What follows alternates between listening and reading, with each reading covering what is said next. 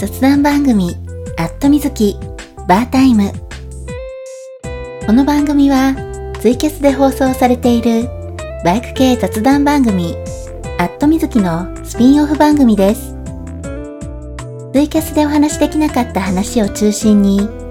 ツーリングで行った場所や、買ってきたお土産の紹介、バイクやバイク用品に関する時事ネタや雑感などをお話しさせていただきます。プレゼンターは私、水木が務めさせていただきます。バーチャルライダーズカフェのバータイム。ツイキャスとはちょっと違う雰囲気をお楽しみください。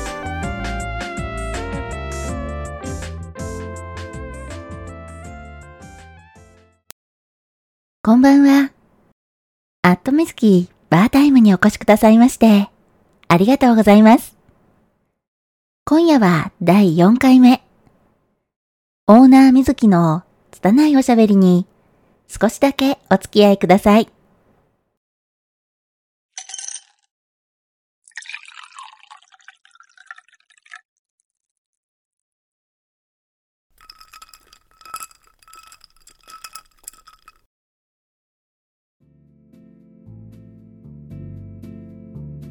お久しぶりです。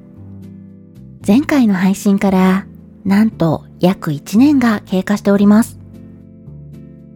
放送再開からまた1年近く間が空いてしまい、番組の冒頭のご挨拶がお久しぶりですというのが定例化してますね。はい、ごめんなさい。機材トラブルで、ポッドキャストの収録環境が全部飛んでしまって、一から設定し直しだったり、まあ、いろいろあったわけですが、今度はここまで間を空けず、更新していく方向で、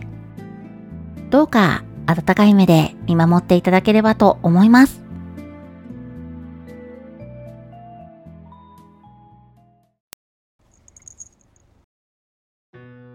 前回配信が2020年の8月末だったので、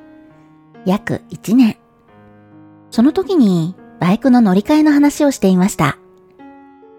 走行距離約500キロのシグナスを手放したんですが、この話をするとよく聞かれるのが、スクーター嫌いなの？という質問。スクーターはビッグスクーターを含め、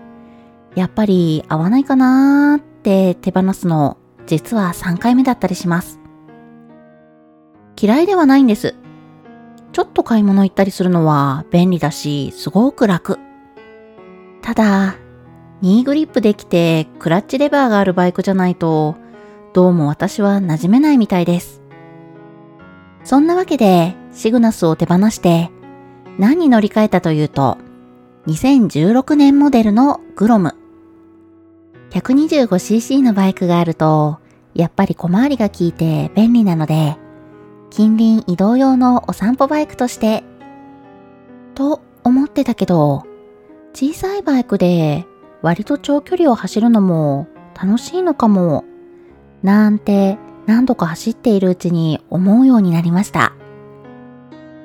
往復250キロから300キロぐらいの道だったら割と行けちゃうみたい。まあさすがに排気量が小さい分ちょっと疲れはするんですけどね。大きいバイクだと気になる場所があってもバイクを止める場所にちょっと気を使ったり通り過ぎちゃったら U ターンが面倒になっちゃったりするじゃないですか。125cc のバイクだと気になったところにすぐ立ち寄れますよね。バイクが軽いから取り回しが楽だし止める場所にもあまり困らない。車重が重いバイクや足つきの悪いバイクでは不安なフラットダートも両足がべったりつくからそんなに怖くなく通れちゃうので冒険しやすいバイクだなって思います。そんなわけで、グロムくんをお迎えしてから 125cc のバイクで行くツーリング、いわゆる芸人ツーリングも楽しんでます。時々芸人のマスツーリングもやっているので、興味がある人はぜひ一緒に走ってくださいね。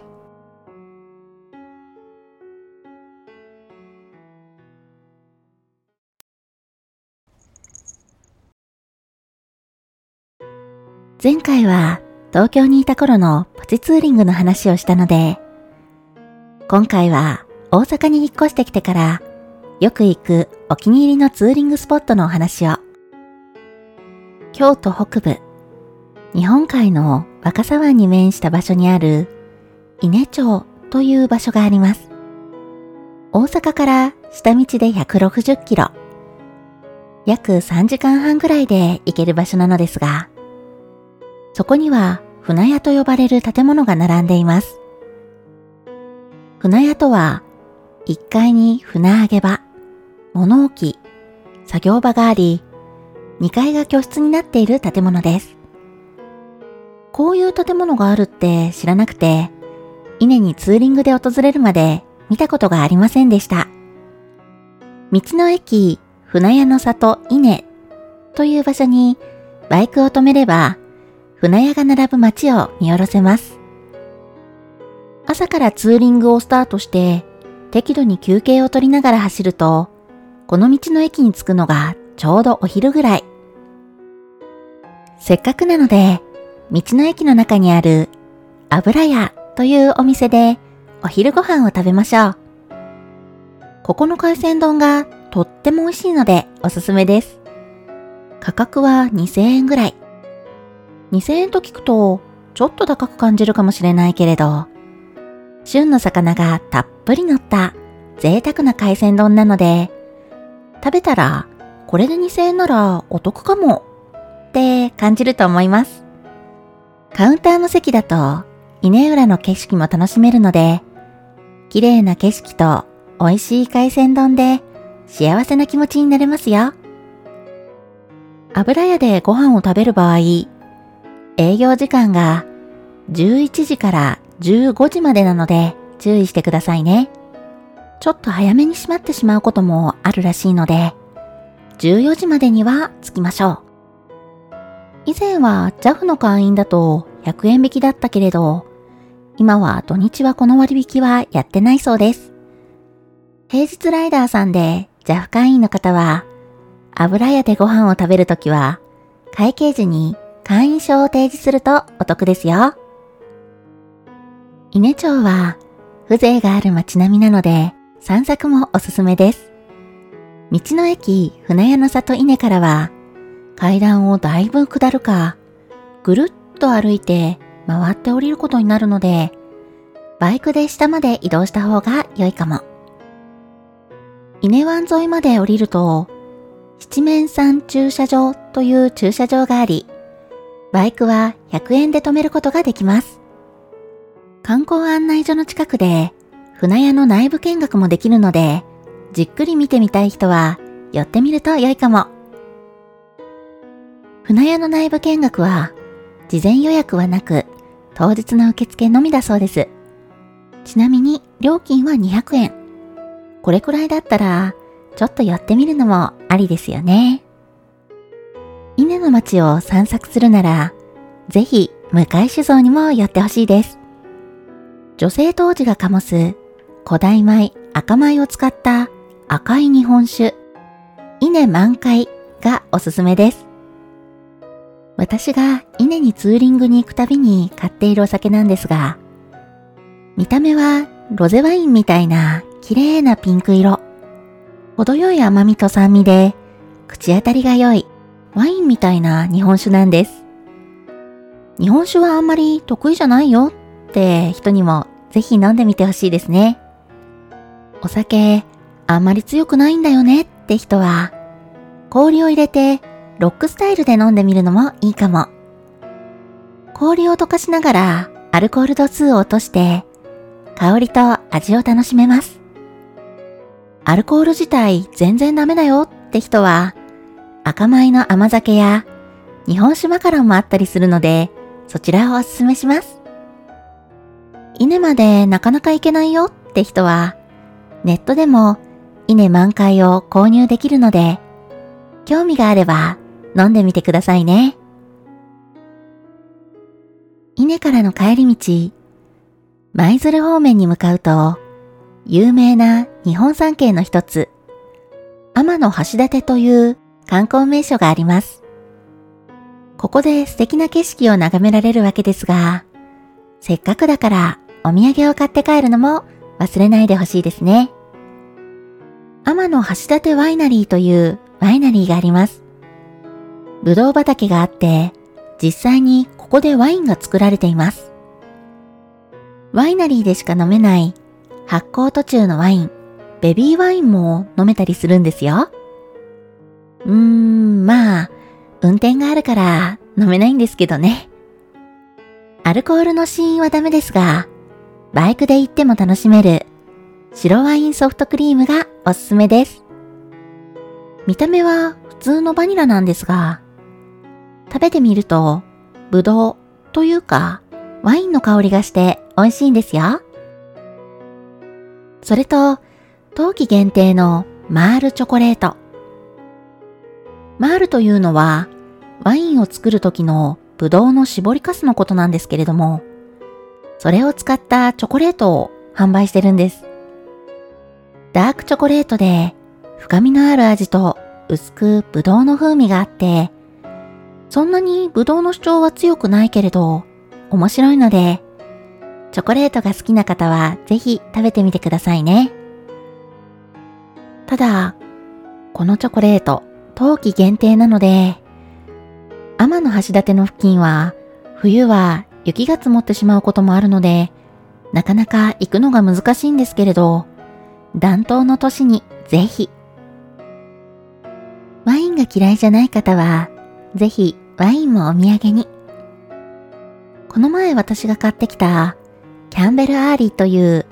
甘口のロゼワインが口当たりが良くてデザートみたいに楽しめましたよ。他のラインナップもあるので、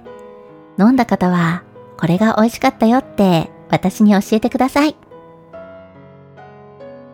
他にもまだまだ魅力的なところがいっぱいあるので、今度また別の機会に紹介しますね。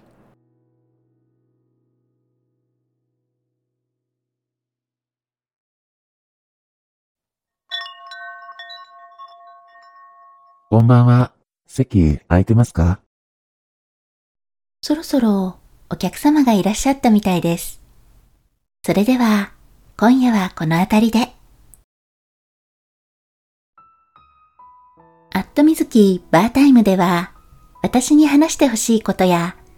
皆さんがツーリングに行って楽しかった場所やおすすめのお土産情報、番組で話してほしいお題などを募集しております。ツイッターやブログ、投稿フォームからご投稿ください。ツイッターの ID は、ウォータームーン、w-a-t-e-r-m-o-o-n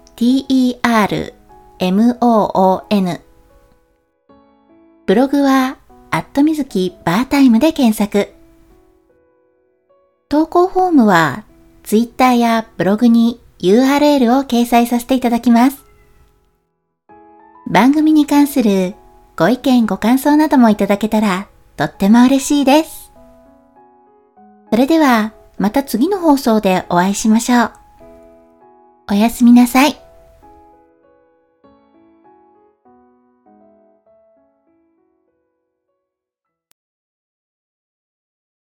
さて、今日もお疲れ様、ゆきちゃん。そろそろ帰ろうか。ついこの前まで雨の日が続いてたけど、また猛暑が戻ってきたね。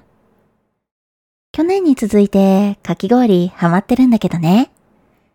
今年はパフェもいいなって思ってるんだよね。明日はどっち食べに行こうかな。ゆきちゃんがどっちも興味ないのはわかってるよ。お